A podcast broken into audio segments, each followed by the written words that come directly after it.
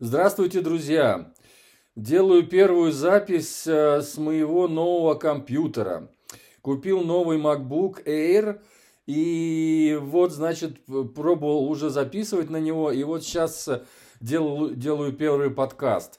Э, на Фейсбуке выкладывал видео, как я его распаковывал, и короткое мое резюме об этом компьютере. Поэтому можете посмотреть. Или в телеграм-канале, который называется «Дневник ирландца».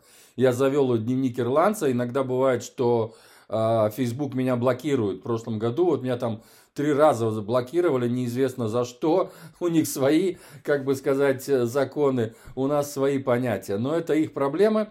И я поэтому завел вот в Телеграме еще один значит, канал, и туда я тоже пытаюсь выкидывать почти все то же самое, что, э, чем я делюсь и с друзьями на Фейсбуке. И там тоже, разумеется, есть, значит, э, э видео э, моего нового компьютера.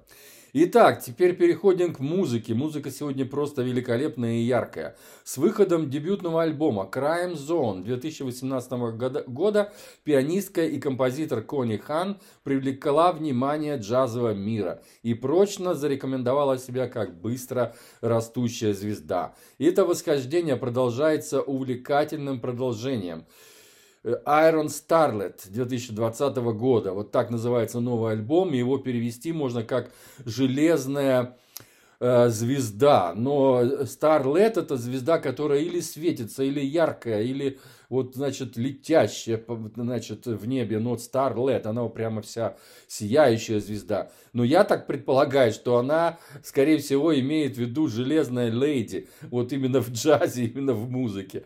Вот у меня мое такое предположение, потому что она очень уверена в себе. Вот э, такая уверенная пианистка.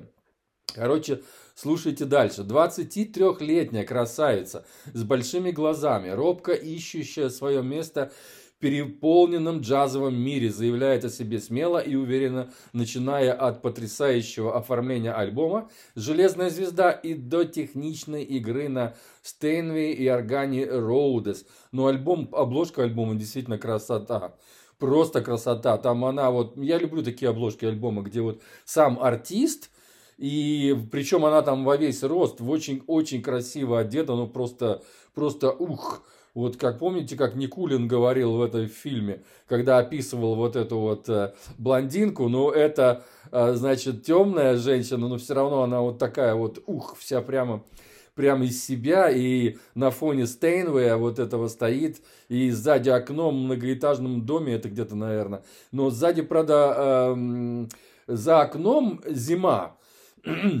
и это, наверное, может быть даже хорошо, вот это, эти тени, Э, то есть не слишком яркий свет, задний фон окна, там просто, ну, замечательная картинка, я не знаю, кто фотограф, но уникальная картинка. Одного прослушивания достаточно, чтобы понять ее богатые знания джазовых классиков и стремление играть интеллектуальный, интересный straight-ahead джаз с невероятной в таком возрасте бибоповской манере. Но то, что бибоп – это однозначно по первой композиции, по последней можно понять, там эти композиции вообще такого, э, как сказать, э, постбоп, хардбоп, можно даже сказать местами. То есть это современный бибоп, но она четко выдерживает э, старинные традиции, будем так говорить, вот именно старого бибопа. Из 10 треков альбома 5 написала сама и 3 барабанщик. А также он сделал аранжировки на два стандарта, которые хорошо показывают свежий голос джазового наследия и, и наследия и решительно наглый талант пианистки. Ну, решительно наглый, это я так написал, заметив в одном э, такое сочетание слов, заметив в одном э, в одной рецензии англоязычные рецензии, я там несколько прочитал по поводу этого альбома, и вот а там было вот такое интересное высказывание «Наглый талант пианистки». Я его использовал здесь в своем тексте. Но э, хочу сказать, что все музыканты, вот э, Кони Ханна, кстати, все они новые, кроме Джереми Пелта. Джереми Пелта я уже хорошо знаю, и вы наверняка уже наслышали, много альбомов с ним было на моем канале и басист Билл Вайсаске, э, значит, Айван Тейлор бас, Джереми Пелл трампет и Уолтер Смит третий тенор-саксофон. все, значит, музыканты, как бы сказать, одного уровня. То есть они не выделяются. Они играют одинаково. Нет такого, что вот она лидер, она там железная леди, и все ей подыгрывают. Нет, такого нет. Все музыканты а, а, как бы равноправно, э, равноправны, как бы сказать, э, все э, темы, все их соло очень прекрасно дополняют и разукрашивают этот альбом и эти композиции. То есть они все хорошие и, и все эти имена перспективные. Вот просто запоминать надо все вот этих пять имен, которые принимали участие, значит, в этом альбоме. И можно сказать, что альбом удался, это точно. И да, еще вот одно интересное высказывание. Там есть разные композиции. Он очень разнообразный. И а, одну композицию один из критиков назвал джазовым вальсом.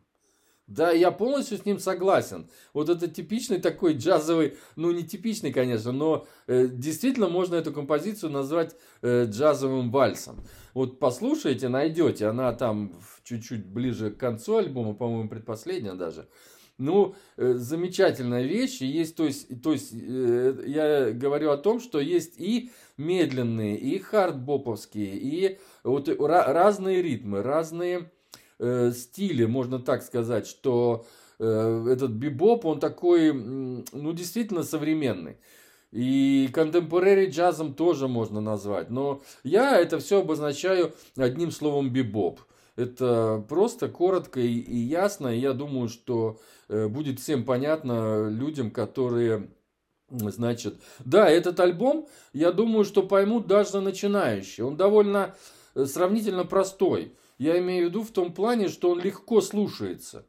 Вот он очень такой легкий э, в восприятии. То есть вот я когда гулял, слушал его в наушниках, и мне было очень приятно его слушать. Он очень такой простой, ну как бы сказать, я бы не сказал, что он такой веселый, но он, он простой, он понятный альбом и хорошая, симпатичная музыка и такой джаз, который, я думаю, что поймут начинающие э, джазмены тоже. Ну все, заканчиваю на этом. Хватит, посмотрим, как у нас записалось вот это вот, э, значит, э, этот подкаст на моем новом iMac Air. Все, пока, с вами был Константин из Ирландии. Чау!